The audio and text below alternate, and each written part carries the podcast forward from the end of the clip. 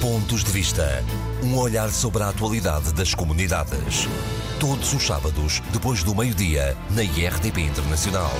Muito boa tarde e sejam bem-vindos a mais uma edição dos Pontos de Vista. A atualidade das comunidades analisada e comentada pelos deputados Paulo Pisco, do Partido Socialista, Carlos Gonçalves, do Partido Social Democrata.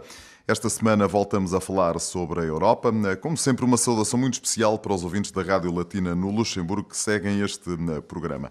Tal como prometido na semana passada, começamos pelas eleições para o Conselho das Comunidades Portuguesas.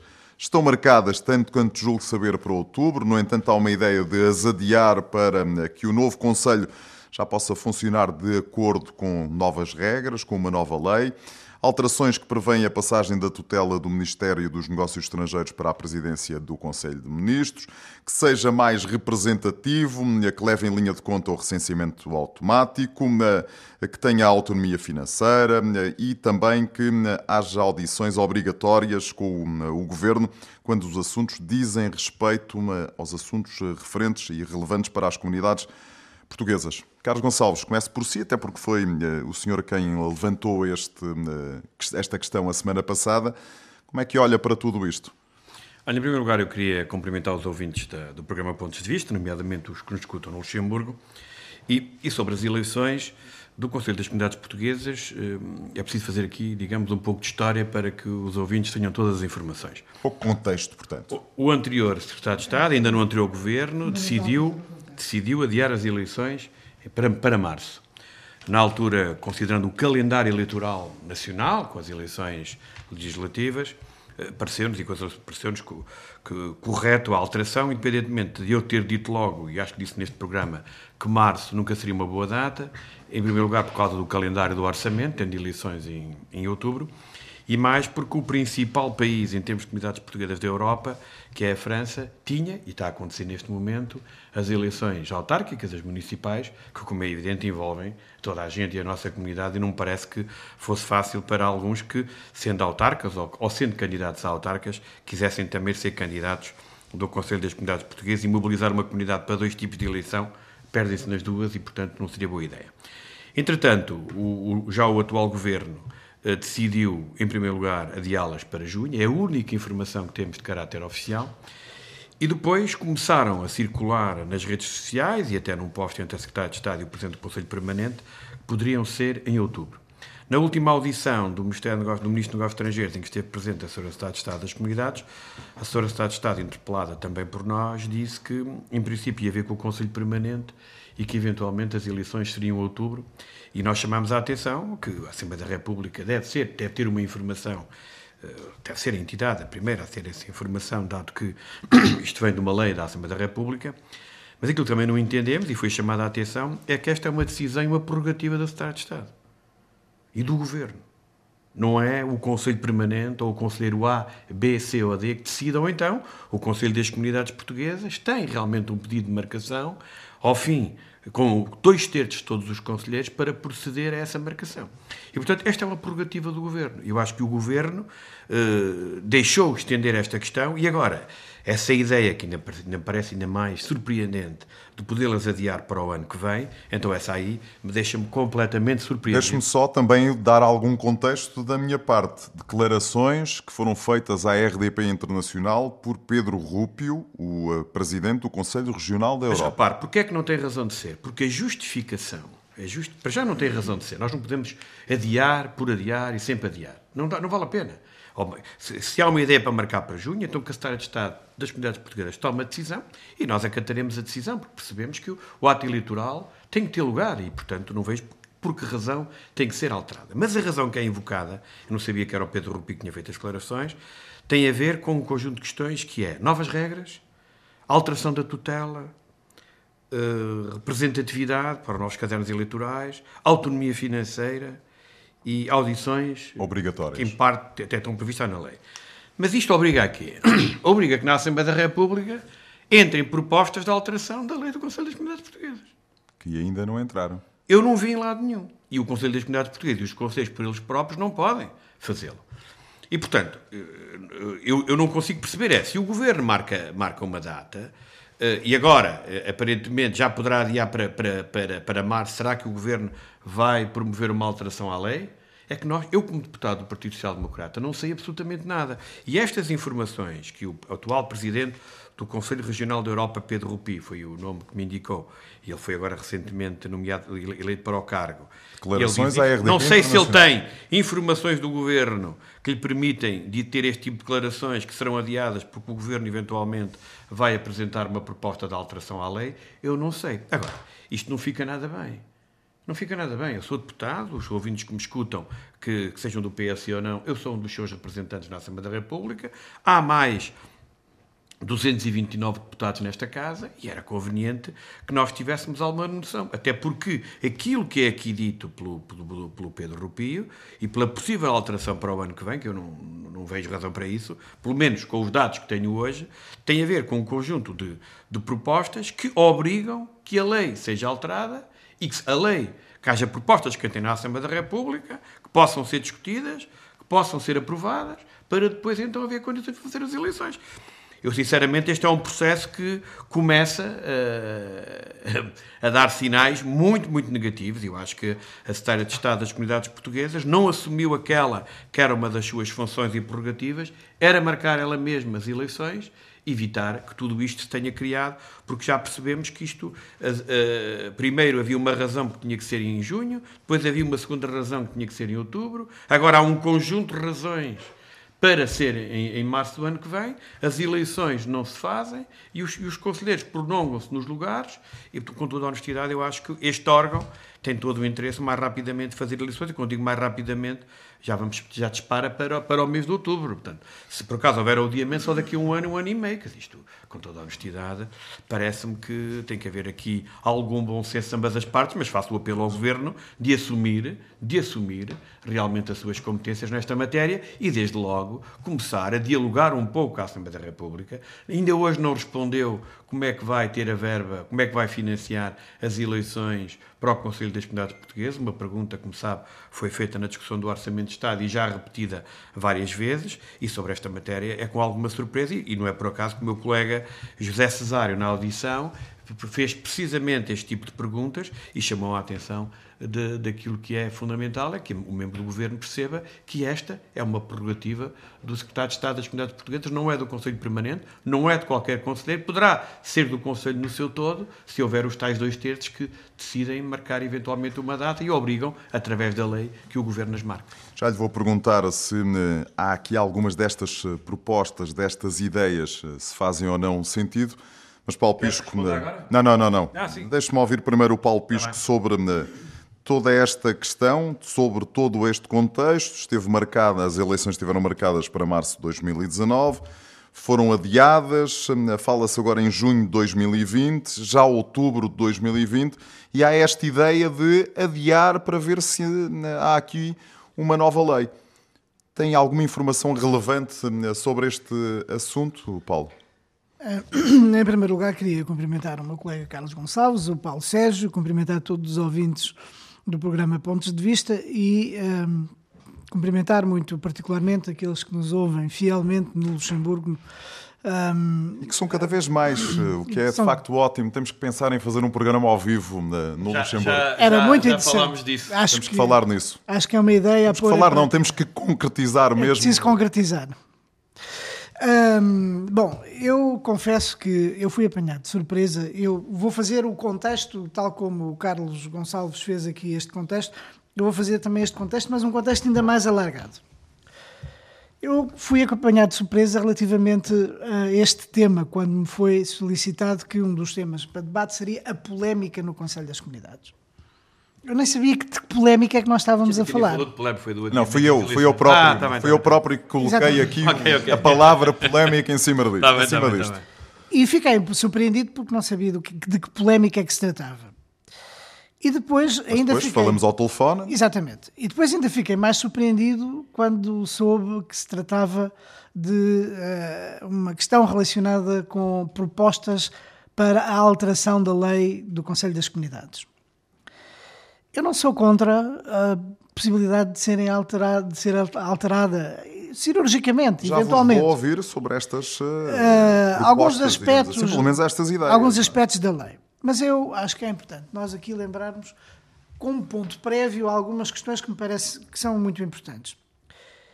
Eu não consigo entender como é que uma informação destas, do Conselho Regional da Europa, sai cá para fora sem a concertação com todos os outros Conselhos Regionais e com o Conselho Permanente. Esta é a primeira questão. Não acho que seja uma boa metodologia. O Conselho Permanente, o, Conselho Regional da Europa, uh, toma uma decisão de tornar público a sua posição. Bom, então e o Conselho Regional da América? E o da África? Uh, e os outros? E o Conselho Permanente? Qual é a posição que eles têm? Eu acho que há aqui qualquer coisa que não está a bater certo. Porque não pode ser o Conselho Regional da Europa a tomar uma posição por todo o Conselho das Comunidades Portuguesas. Isso para mim é uma coisa que me parece elementar. E nem percebo como é que eles se sobrepõem ao próprio Conselho Permanente. Não consigo entender. Há aqui qualquer coisa que não está bem e, portanto, eu acho que o ponto de partida é errado. Esta é a primeira questão. O ponto de partida é errado e isto não deveria estar a acontecer desta maneira. O segundo ponto. Eh, eu, como disse, eu não me oponho a que haja algumas alterações cirúrgicas. Mudar de novo toda a lei parece-me pouco adequado. Porque nós tivemos uma lei do Conselho das Comunidades de 2007 e tivemos em 2015, e é aqui que eu faço este contexto mais alargado eh, com o Carlos Gonçalves, em 2015 fizemos uma alteração à lei. Uma larga alteração. Larga alteração, em profundidade. Foi uma alteração Quase verdadeiramente uma lei nova, portanto. em profundidade. E eu, na altura, eu recordo-me de ter dito que hum, eu, enfim, acho que as leis não podem nem devem ser estáticas, têm que se adaptar à evolução das nossas sociedades, às circunstâncias, para serem verdadeiramente eficazes e atingir os seus objetivos. Mas nós não podemos estar a alterar leis a cada legislatura. Passa uma legislatura, faz uma lei nova. Enterra-se a antiga e faz uma lei nova. Nem se dá tempo, nem sequer dá tempo para haver uma adaptação à lei. E depois há, há questões que, naquelas que referiu, pode ser questões que tenham a ver com alguma falha eventual na abrangência da lei, há outras que são de posicionamento. E, portanto, eh, eu acho que há aqui coisas que têm que ser respeitadas, muito sinceramente. É que a alteração que nós fizemos em 2015 com base numa proposta que chegou à Assembleia da República do Governo, foi uma alteração em profundidade e que teve um consenso bastante alargado da maioria dos partidos, como o Carlos Gonçalves, exatamente. eh, Com exceção. Suas, eu até presidi o grupo, todos os grupos parlamentares viram propostas suas serem aprovadas. Portanto, não há nenhum partido político, à exceção do- dos Verdes e dos novos, novos partidos que ficaram à Assembleia da República, que não tenha propostas na lei que são da sua autoria. Exatamente. Houve, creio que só o Partido Comunista é que se absteve na, na votação. Mas o Partido Comunista foi um dos que mais propostas de alteração. Mas absteve-se depois na votação depois final. na votação surpreendeu tudo. Exatamente. Todos abstendo-se. Abs- Exatamente. Então, nós tivemos um trabalho que demorou vários meses de preparação e- de uma nova e que lei. adiou a eleição. E que adiou a eleição. Foi uma, creio que derrapou para aí quase três anos. Não, mas a- na Assembleia da República ela deve ter durado para aí seis meses. Foram seis meses de um grupo de trabalho específico. Reuniu quase todas as semanas. a reunir ali a partir pedra constantemente. Ah, que todos os partidos contribuíram para a melhoria da lei. Depois gerou-se um consenso alargado na Assembleia da República, todos os partidos. Passados cinco anos, já querem fazer uma nova alteração da lei?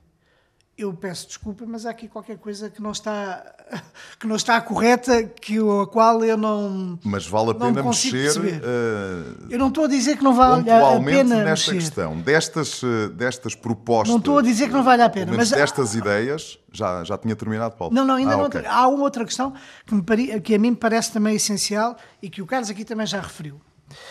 É que, tem- inicialmente, as eleições para o Conselho das Comunidades deviam ter-se realizado em eh, setembro do ano passado.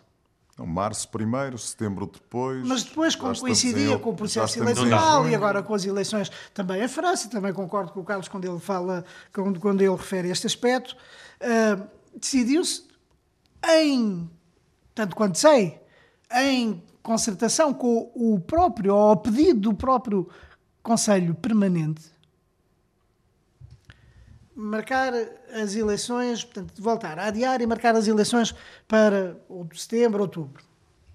Já foi referida uma data na última audição ao Ministro dos Negócios Estrangeiros, que teve a Secretária de Estado também, Berto Nunes, que falou no dia 11 de outubro. E eu acho, bom, em primeiro lugar, compete ao Governo fazer, fazer a marcação da lei, da, das eleições. E depois compete à Assembleia da República fazer a, a, proposta de alteração à lei, fazer a, a alteração à lei, independentemente do Conselho das Comunidades, eventualmente apresentar algumas propostas.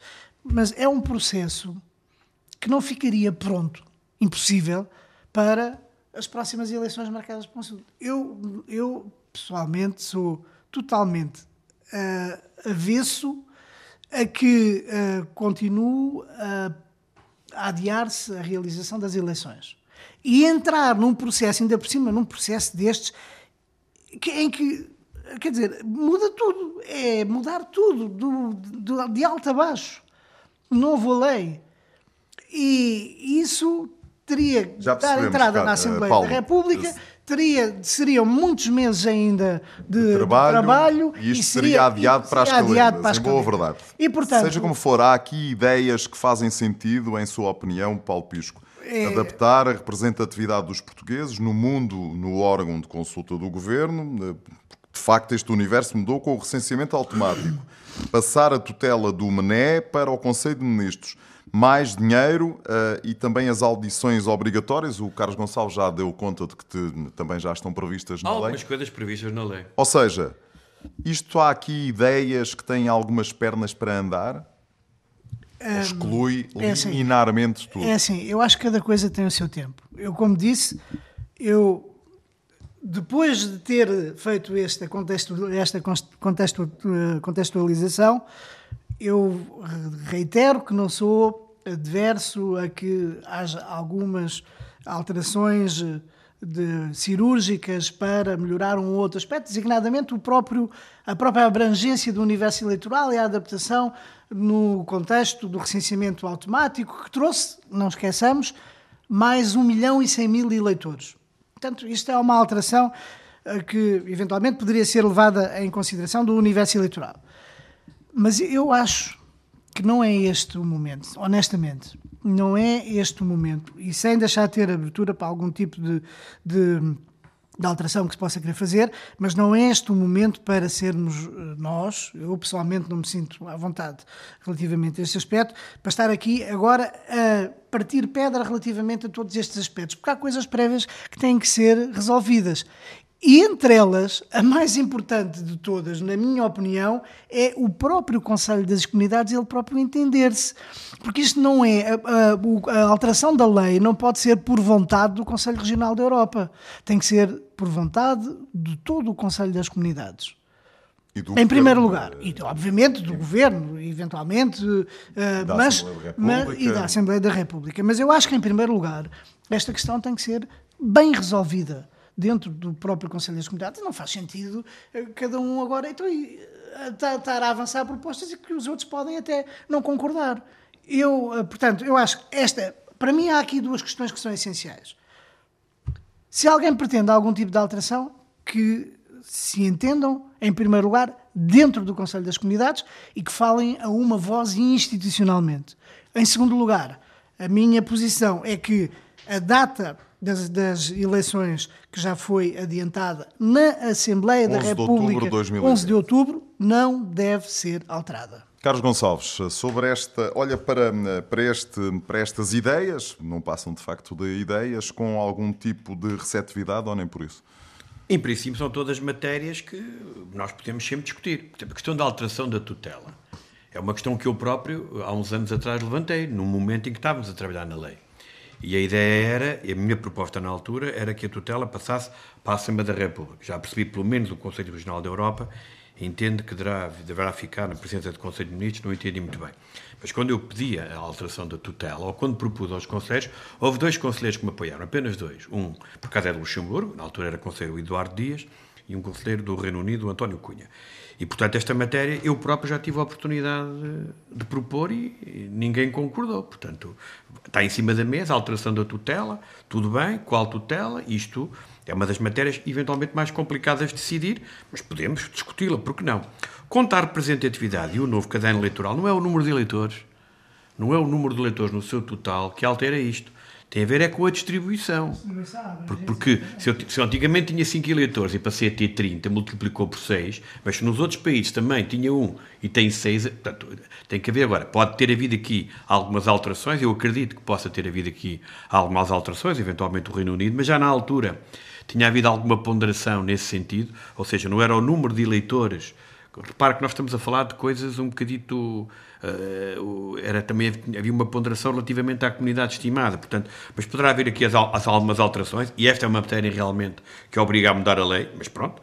Depois temos a questão da autonomia financeira, não sei o que é que isto quer dizer, autonomia financeira. Isto também é uma matéria que pode ser resolvida se a alteração da lei, depende que o Governo, a cada orçamento de Estado, dê mais dinheiro. Dê mais dinheiro, o assunto fica... Isto, no fundo, muitas dessas coisas resolviam-se com mais... Fica tratado. Agora, a questão da tutela a questão, eventualmente, dos ciclos eleitorais, distribuição dos conselhos por número de eleitores. Porque se houver uma diferença muito grande, eventualmente, uma matéria que temos que ponderar.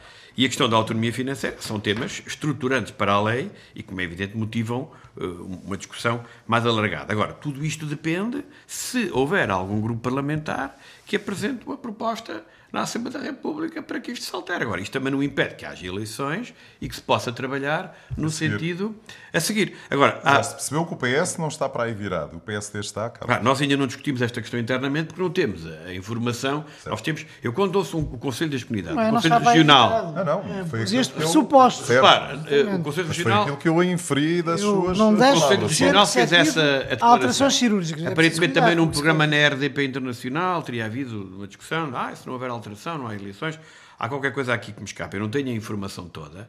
Uh, convém ouvir o órgão no seu todo. Eu tenho falado com muitos conselheiros a título individual. Percebo que alguns uh, preferiam que houvesse uma alteração da lei antes das eleições. Há outros que percebem que estão a começar a ter algum problema até de credibilidade porque o seu mandato está-se a, a estender, a prolongar, a prolongar indefinidamente, indefinidamente, é? indefinidamente e não é por culpa deles, como é evidente. Portanto, eu acho que aqui o, o que se pede é que haja um bom senso, mas também acho que o Governo tem que assumir claramente as suas responsabilidades, porque aqui o meu colega Paulo Pisco disse, disse bem, que a Secretária de Estado disse que marcaria uma data para o 11, mas que antes que, que iria ver com o Conselho Permanente. Portanto, ela ainda está dependente do Conselho Permanente para marcar as eleições. E depois há aqui uma questão de fundo que é esta. Eu compreendo que o Conselho Regional da Europa esteve reunido em Lisboa e, portanto, tomaram por suas um conjunto de reivindicações e não vejo do mal ao mundo. Agora, aquilo que eu acho é o seguinte: estas matérias das eleições têm muito a ver com o contexto em que vivemos. Repare, eu chamei aqui a atenção que o mês de março era um mês mau para as eleições ter lugar na Europa, porque a França, que é um país uh, muito importante em termos eleitorais, tinha eleições locais. Mas eu, quando marco uma eleição, também tenho que saber se os nossos compatriotas que vivem na América do Sul, vivem na América do Norte, que vivem em África, se a data que a gente vai marcar não poderá ser um problema para a sua participação. Por isso é que esta matéria tem que ser na marcação, por isso é que o Governo deve ter esta prerrogativa, que é ele entender. É evidente que se o Governo Repare, se o governo ultrapassar as suas competências e de andar aqui, passa a expressão, a brincar com o ato eleitoral, o Parlamento também existe para pôr o governo no lugar. E, portanto, eu estaria na primeira linha. Agora, nesta matéria, até agora, os adiamentos tinham, tinham lógica. Não, não estou, não estou a criticar.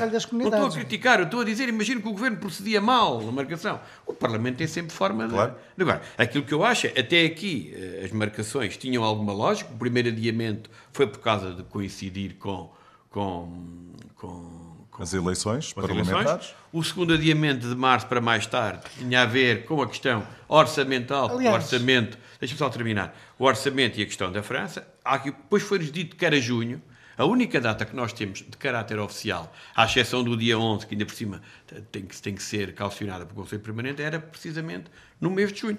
Portanto, o que eu, eu espero é que haja aqui bom senso de ambas as partes, que o Governo assuma claramente as suas competências, que marque as eleições, se entretanto houver uma proposta de alteração à lei na Assembleia da República, depende da, da, da alteração. Porque se for uma proposta de alteração, só para imagine para a, coisa, para, para a questão da distribuição, essa aí trata-se em muito pouco tempo. Claro. Não é por aí que as coisas vão, ser dramáticas. Agora, se alteramos a tutela, se a autonomia financeira, toda a parte orgânica, aí as coisas mais complicadas. Vão ser mais Paulo, complicadas. Só para, para, só, para só, terminar. só para, para terminar, porque eu também parece que isto é importante. Um, o facto de ter havido alguns contactos diretos com o Conselho Permanente e o Governo para tentarem acertar uma data suscitou também algum descontentamento por parte de alguns conselheiros. Eu recordo de ter recebido do Conselheiro de Toulouse Secretária de Estado publicou do- na página do de Facebook de dela uma fotografia com o Presidente do Conselho Permanente numa reunião em que eles próprios os dois avançaram para, para, as eleições de outubro. É evidente, se eu como parlamentar não gostei, duvido muito que os outros conselheiros tivessem Agora, agora, agora, repara uma coisa.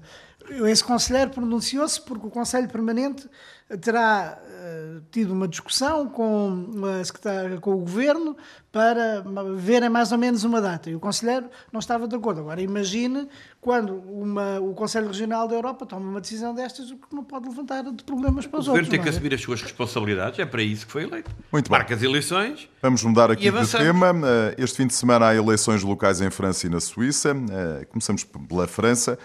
Há 15 mil candidatos, repito, 15 mil candidatos de origem portuguesa. O que é, acho eu, Carlos Gonçalves, o senhor vive eh, em França, é parlamentar eh, em Portugal. Isto é um número já bem relevante, ou não? é um número extremamente relevante e depois há aqui uma, alterações eh, até na forma como se posicionam as próximas as candidaturas, que é o seguinte.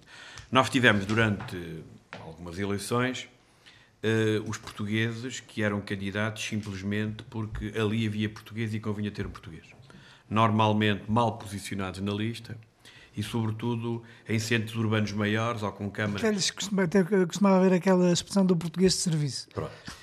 E isto também se alterou. Nós hoje temos listas em que realmente os portugueses estão muito bem posicionados e que em câmaras de, de enorme importância temos vários portugueses com fortes hipóteses, alguns até já são, eh, presidentes de Câmara, e esta semana saiu uma notícia através de, uma, de um take da Lusa a dizer que uma pessoa que é minha amiga, que é o Filipe Pereira, que é candidato em Nós José Silmar, que seria o primeiro português, eh, luso-descendente, a ser presidente da Câmara de França. Eu fico algo surpreendido, porque a Luz, é, apesar de tudo, é um serviço público. Nós temos presidentes de Câmara de origem portuguesa desde os anos 60. Eu lembro-me o histórico Isaac Gonçalves, que, que era um, foi um dos grandes protagonistas do- da política do Departamento de Sanimar. Neste momento temos a Natália Lucas, temos o Presidente da Câmara de Longovic, temos o Cédric Oliveira, temos o, o- o- um, um- um Presidente da Câmara na Sanimar, daqueles que não estou aqui a lembrar de repente. Portanto, é preciso ter algum conhecimento disto, e por isso eh, aqui a nossa conversa em torno desta matéria é importante. Portanto, mais candidatos, mais bem posicionados. E não é por acaso que, por exemplo, nós temos câmaras municipais em que há várias listas que não têm um nem dois, têm quatro, têm cinco, têm seis portugueses. Porque ali, quem vai fazer a diferença no ato eleitoral vai ser claramente esta comunidade franco-portuguesa. Porque o que está em debate, e é nisto que nós nos distanciamos de outras formas de fazer política em frente a outras comunidades, é que os portugueses que são candidatos não são candidatos pela comunidade portuguesa, são candidatos pela sua cidade e os temas que vão discutir são os temas da cidade. Agora, é verdade que as nossas, eh, sendo eleitos, têm mais, mais sensibilidade para as questões relativas com a nossa comunidade. As origens Mas- não mas- se renegam, mas, não é? mas, mas, por acaso temos números interessantes, que é outros números que têm a ver muito com a questão da participação. Eu luto há muitos anos contra um discurso que eu percebo que interessa a alguns, mas que não interessa minimamente à imagem da comunidade portuguesa. A nossa comunidade não participa mais, mas também não participa menos do que os portugueses que residem em Portugal na vida política. Não participa mais, nem participa menos. Temos comportamentos idênticos quando as condições de participação, elas também são idênticas. E em França temos praticamente dois terços dos portugueses que lá residem, que também são franceses e, portanto, que não entram neste número. Mas fique sabendo que dos eleitores europeus que estão inscritos nos cadernos eleitorais eh, em França para votar nas municipais, um terço dos eleitores são precisamente portugueses. E desse terço correspondem a cerca de 111, até o 111, que é o número mais, mais interessante, 111 mil portugueses inscritos nos cadernos eleitorais complementares. Eu faço um desafio, que isto ainda por cima é uma inscrição voluntária, não uma inscrição obrigatória. Eu pergunto a muitos autarcas em Portugal, de cidades com de 15, 20 mil habitantes, se em Portugal o recenseamento fosse voluntário, se teriam níveis eventualmente deste género. É a pergunta que eu deixo, porque eu vejo várias análises à participação dos portugueses no estrangeiro que me chocam. Que me chocam. Primeiro pelo desconhecimento, e o take da Lusa é a prova de um desconhecimento da realidade Como é que é possível? Uma comunidade que há 50 e tal anos tem, tem eleitos portugueses a presidir câmaras e agora sai uma notícia em Portugal, vamos ter o primeiro. Quer dizer, andamos aqui, acho que quer dizer, isto é um retrocesso que, que eu tenho algumas dificuldades a entender. Por exemplo, no, no departamento da Sana, Sandenis, que é o 93, que é um departamento talvez o mais complicado de França, digo isto com Com mais complicado causa. social, em que a nossa comunidade acaba por ser relativamente a outras, com muito menos pressão, porque as outras estão no centro, pelo bom sentido, às vezes pelo mau sentido da- da- das coisas. Nós tivemos, por exemplo, em 2008, cerca de 120 candidatos, vamos ter 245, num departamento onde as prioridades não estão focadas no tipo de eleitorado que é o eleitorado português. É portanto, estão focadas no... Isto é um- uma clara demonstração. E, portanto, o, o apelo que eu faço é que os portugueses participem. Nós temos várias câmaras em que temos por- portugueses a apresentar projetos completamente distintos, até temos gente na extrema-esquerda e também temos Na extrema-direita. na extrema-direita, temos no Amarros, temos nos Republicanos, temos nos Verdes, e, e, portanto, eu acho que este é um dos momentos mais interessantes da, da afirmação política das nossas comunidades no mundo. O exemplo da França é notável e no momento em que a França também vive, como praticamente todos os países europeus, o problema do coronavírus, pá, eu fico surpreendido quando vejo a nossa gente, e não só, nos mercados, em todo o lado, a fazer campanha eleitoral, a tentar fazer face a este problema que nós temos. Mas eu acho que estas eleições deixam-me muito orgulhoso eu, como português que vivo naquela comunidade há muitos anos, eu próprio estou um bocadinho envolvido na campanha da minha, eh, da minha, Do seu município. da minha cidade, em que eu acho que vai ganhar de certeza, mas vamos ver, o- porque houve uma desistência à última da hora que deixou grandes condições à candidata que eu apoio, que é, é a minha vizinha, ainda por cima, portanto é mais fácil nós podemos apoiar, mas eu fico muito orgulhoso, mas é bom que em Portugal as pessoas tenham realmente noção do que estamos a falar. E o apelo que eu faço, eu estou na RDP Internacional, estou perfeitamente à vontade, porque aquilo que eu vou dizer não se estende à RDP Internacional. Mas eu acho que há muita gente ligada à comunicação social que talvez tiv- tivesse que ouvir também a RDP Internacional. E até a própria RTP. Porque quando entrevistam alguém sobre estas matérias, entrevistam sempre os mesmos. Acho que é, é fundamental perceber o que é que é a nossa comunidade. E, portanto, é preciso perceber que, te- que te- hoje, se nós temos tanta gente a participar, se temos gente que tem presentes de Câmara, vamos ter pessoas com pelouros fundamentais em câmaras decisivas até para aquele país e para alguns departamentos. É necessário também que a nossa comunicação social comece a ter outro tipo de interlocutores. E quando eu digo isto, vou estendê-lo também à nossa rede diplomática e consular. É tempo de percebermos a realidade das comunidades portuguesas e não ficarmos fechados a um conjunto de protagonistas dos quais eu também faço parte, tenho dúvidas nenhuma de o dizer, porque a comunidade mudou, mudou muito, mudou mesmo, e estas eleições é a prova disso. Paulo Pisco, eh, 15 mil eleitores, os 111 mil inscritos voluntários. eh, Isto é um verdadeiro chapéu que se pode tirar à comunidade portuguesa que vive e trabalha eh, em França. Ou seja, ponto 1, um, está perfeitamente integrada, está interessada, quer eh, participar e vai participar nestas eleições. Eu, em primeiro lugar, aquilo que gostaria aqui de dizer era uh, felicitar, muito sinceramente, todos os portugueses que são candidatos nestas eleições. O número tem vindo a aumentar de eleição para eleição, muito particularmente em França, e eu julgo que é importante também aqui referir que o número de candidatos um, e o número também de, de eleitores cá em França, mas muito particularmente o número de candidatos e depois o número daqueles que são eleitos em França não tem rigorosamente nada a ver com aquilo que se passa nos outros países da União Europeia, onde, como se sabe, os direitos de cidadania permitiram esta possibilidade, abriram a possibilidade dos cidadãos de países membros da União Europeia serem eleitos e eleitores nos países da União Europeia. E a França é de facto um caso à parte, é um verdadeiro oásis neste sentido, uh, porque tem havido uma participação sempre crescente e é muito importante para Portugal. Eu creio, inclusivamente, que Portugal, Portugal de uma maneira geral, as nossas instituições, a nossa sociedade, ainda não se apercebeu da importância que tem o facto de termos, relativamente às últimas eleições, cerca de 4 mil eleitos a nível local com, espalhados por toda a França, literalmente por toda a França. Não há pequeno município que não tenha lá os portugueses, não há, como referiu o Carlos, listas é que não tenham lá... pelos é, Exatamente, é que não há, é quase impossível haver, hoje é quase impossível encontrar uma lista onde não haja portugueses. Eu tive, tenho, tido, tenho estado em alguns eh, atos de apoio a portugueses, que muitos agora em listas cidadãs e que se candidatam, Uh, e tenho sempre presente o exemplo de, de, uma, de um município que é muito conhecido, que é o de Ponto Combo, onde o presidente é casado com uma portuguesa, onde há três portuguesas que estão na lista, em, em lugares elegíveis, e onde dois franceses, um francês e uma francesa, são casados com portugueses. Portanto, é, é... Champigny é pior, tens uma lista com sete, tens uma lista com seis e se fores ver que os casamentos dispara. É, é impressionante. E esta é uma Câmara. Porque Champigny-sur-Marne é uma Câmara. Os portugueses, mesmo que não conhecendo a França, toda a gente ouviu falar de Champigny-sur-Marne. Porque se, é uma Câmara comunista neste momento. Se a Câmara vira. Quer dizer, é comunista desde 1920. Bem, se a Câmara. Se, se, o Partido Comunista perde as eleições, onde teve o Jorge Marché, o grande líder comunista, tem consequências para o Departamento.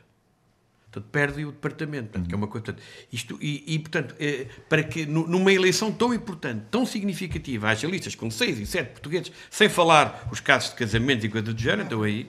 É, é verdadeiramente impressionante. E, portanto, Uh, é, é, é, importante, eu concordo aqui também com o caso, nós hoje estamos muito. Pois estão, pois estão. Estamos muito, Estou a ficar preocupado, acho que vamos é, acabar com este debate. Acho que isto vai. Não, não, vou, vou acabar com este. Grande eu, eu convergência. dirigi o meu fel para outra. e o Paulo Sérgio acha que me está a e, e, e acho que é muito importante que os nossos poderes públicos, as nossas embaixadas, que os nossos consulados tenham bem consciência, que o nosso país, que as nossas instituições tenham bem consciência desta, da, da importância que é ter mais de 4 mil uh, portugueses ou luso-descendentes, portanto, descendentes Paulo, deixa-me já introduzir aí, eh, enfim, um, é um belo gancho para aquilo que vem a seguir, porque na Suíça, só no cantão de Genebra, há 40 candidatos de origem portuguesa. O problema, tanto quanto eu percebi, é que os portugueses costumam não ir votar. Eh, como é que eh, do outro lado da fronteira, é verdade que a, União, a, a, Suíça não faz parte da União Europeia, mas como é que, como é que se convence em França tanta gente portuguesa de origem portuguesa a ir votar, e vão, e elegem, e tanta gente na Suíça de origem portuguesa que depois não tem ali o respaldo da própria comunidade? É importante falar na Suíça, porque isto aqui é um outro contexto e é um contexto na sua dimensão igualmente extraordinário. Porque vai haver eleições no cantão de Genebra, que tem, creio eu, cerca de 44 ou 45 municípios, e haverá à volta de 40 candidatos suíços de origem portuguesa. Porque os, se não forem suíços não podem a ser lei candidatos. Suíça não a lei Suíça impede. E depois o cantão de Genebra é um dos poucos, há mais dois ou três cantões que permitem que os estrangeiros residentes no cantão votem desde que estejam lá há mais de oito anos. Uh, no cantão de Genebra existem cerca de 43 mil portugueses, é, das, é a maior comunidade, creio eu. Destes 43 mil, há cerca de 30 e poucos mil, 34, 35 mil, que têm capacidade eleitoral um, ativa, podem, uh, podem ser, podem, podem votar. Uh, nas últimas eleições, portanto, as eleições uh, municipais no cantão de Genebra são de 5 em 5 anos. Nas últimas eleições houve apenas uma participação da ordem dos 17%. Desses tais 34 mil portugueses. Exatamente mais ou menos. Sim, contas redondas. Contas redondas. Uh, mas também havia muito menos candidatos. E desta vez, uh, eu também tive a oportunidade de estar na Suíça, participei numa ação de sensibilização para a nossa comunidade, chamando a atenção para a importância daquele lado. Porque, uh, havendo tantos candidatos de origem portuguesa, a comunidade portuguesa tem que participar, tem que apoiar os seus.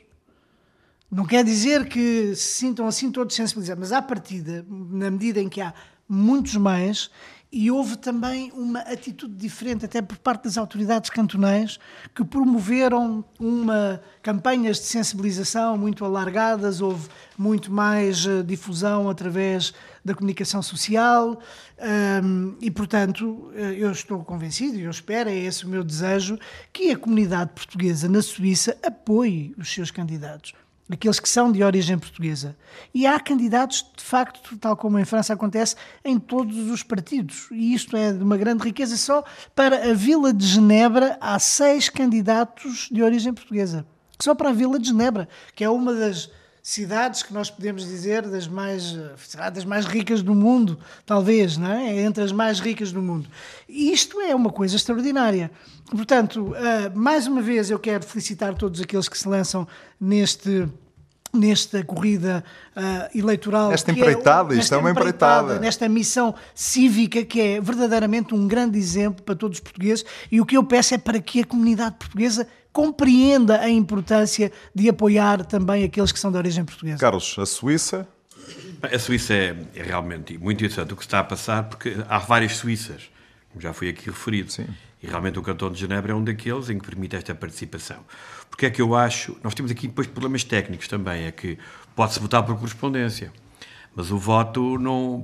O voto, quer dizer, quem está habituado a votar, como nós estamos habituados a votar em Portugal, a forma como se vota lá é extremamente complicada. É preciso estar atento àquilo. Porque é que eu acho que a participação vai aumentar?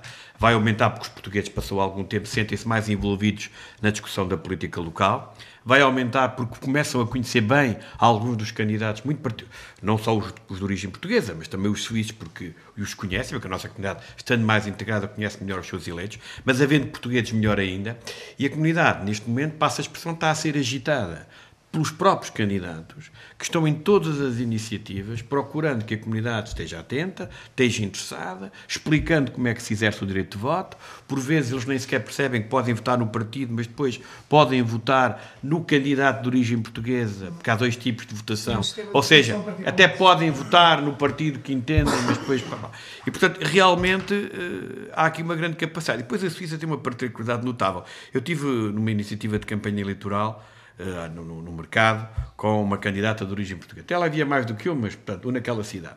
E um momento dado travo uma conversa com uma pessoa, estive com ele para um quarto de hora a conversar e, e depois estava lá. E outra coisa importante é que o próprio presidente, candidato à presidência do município, estava nas, nas ações de campanha portuguesas, o líder do partido local está na, nas iniciativas, e depois eu tive a travar uma conversa bastante longa com uma pessoa, que eu não conhecia, que estava lá, e depois disseram, pá, estiveste a falar com o Presidente de Câmara, que precisamente o Presidente de Câmara é aqueles que a candidata portuguesa tenta derrotar. E eu digo assim, isto realmente é notável, foi de uma, de uma, de uma simpatia uma extraordinária, trocámos cartões e tudo, mas aquilo que eu acho é que a Suíça, esta é a demonstração que a comunidade portuguesa, que, que é uma comunidade também ela, por vezes, que, que, iniciou a sua presença nos anos 60, mas foi durante muitos anos sazonal, sendo sazonal, não, não se viu o, o, futuro dela naquele país, portanto, demorou muitos anos. Só que depois, quando começaram a ver definitivamente, é que começaram a pensar que era aquele o seu país. E está a atingir um nível de integração, sobretudo nos cantões francófonos, muito particularmente neste,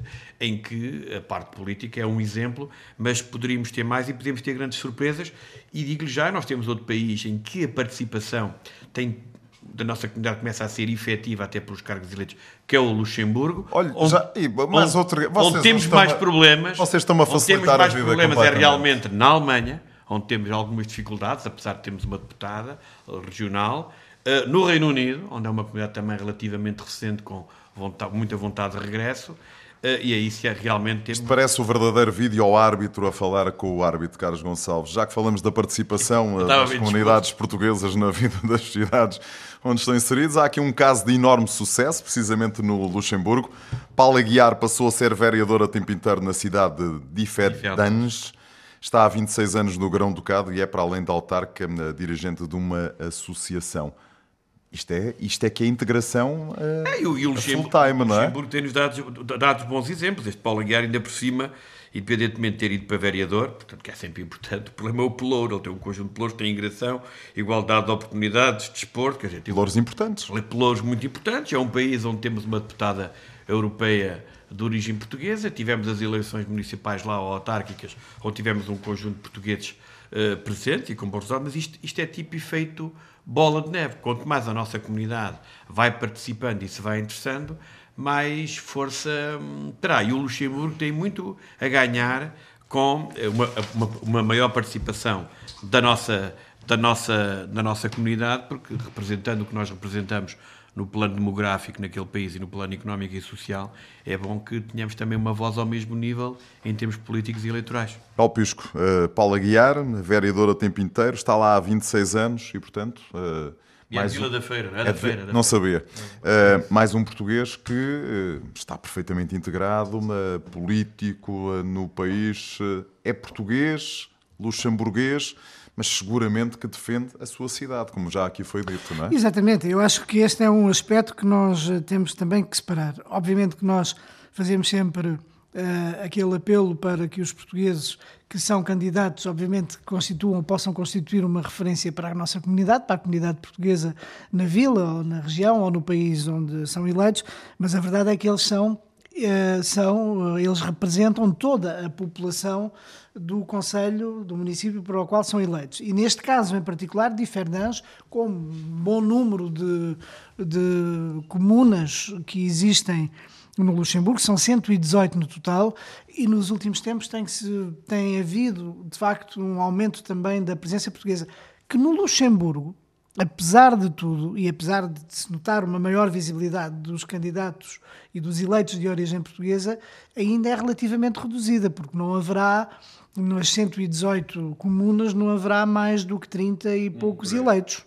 Uh, e, portanto, ainda é então, um caminho enorme a ser feito, não é? E a ser percorrido. Luxemburgo, porque estamos a falar de um país que tem uma população portuguesa da ordem dos 17% da mas, população mas é um total. vai ser percorrido, porque estamos Sim, cada vez mais naturalmente. a falar dos luxemburgueses, portanto... Exatamente, naturalmente. É uma inevitabilidade. Tempo, naturalmente. É uma inevitabilidade. Di Fernandes é um daqueles municípios uh, típicos, com uma grande população uh, portuguesa, no total dos cerca de 26, 27 mil habitantes que Di Fernandes tem, à volta de 6 mil, 6 mil e tal são, são portugueses, e portanto, e, e, o mesmo acontece em muitos outros municípios. Há municípios em que a população portuguesa é mesmo maioritária, uh, e no município de Fernandes tem uma população estrangeira superior à população até luxemburguesa, são cerca de 55% os da população, os, os estrangeiros. Isto é uma consequência natural, há um caminho no Luxemburgo ainda a fazer, uh, mas a capacidade de integração muito bem. É, é, extraordinária e, portanto, eu estou absolutamente convencido que em futuras eleições haverá ainda um número mais expressivo de portugueses que estarão um, que serão eleitos para os conselhos a nível local. Paulo Pires, Carlos Gonçalves, muito obrigado. Os obrigado. pontos de vista regressam na semana que vem. Pontos de Vista. Um olhar sobre a atualidade das comunidades. Todos os sábados, depois do meio-dia, na IRTP Internacional.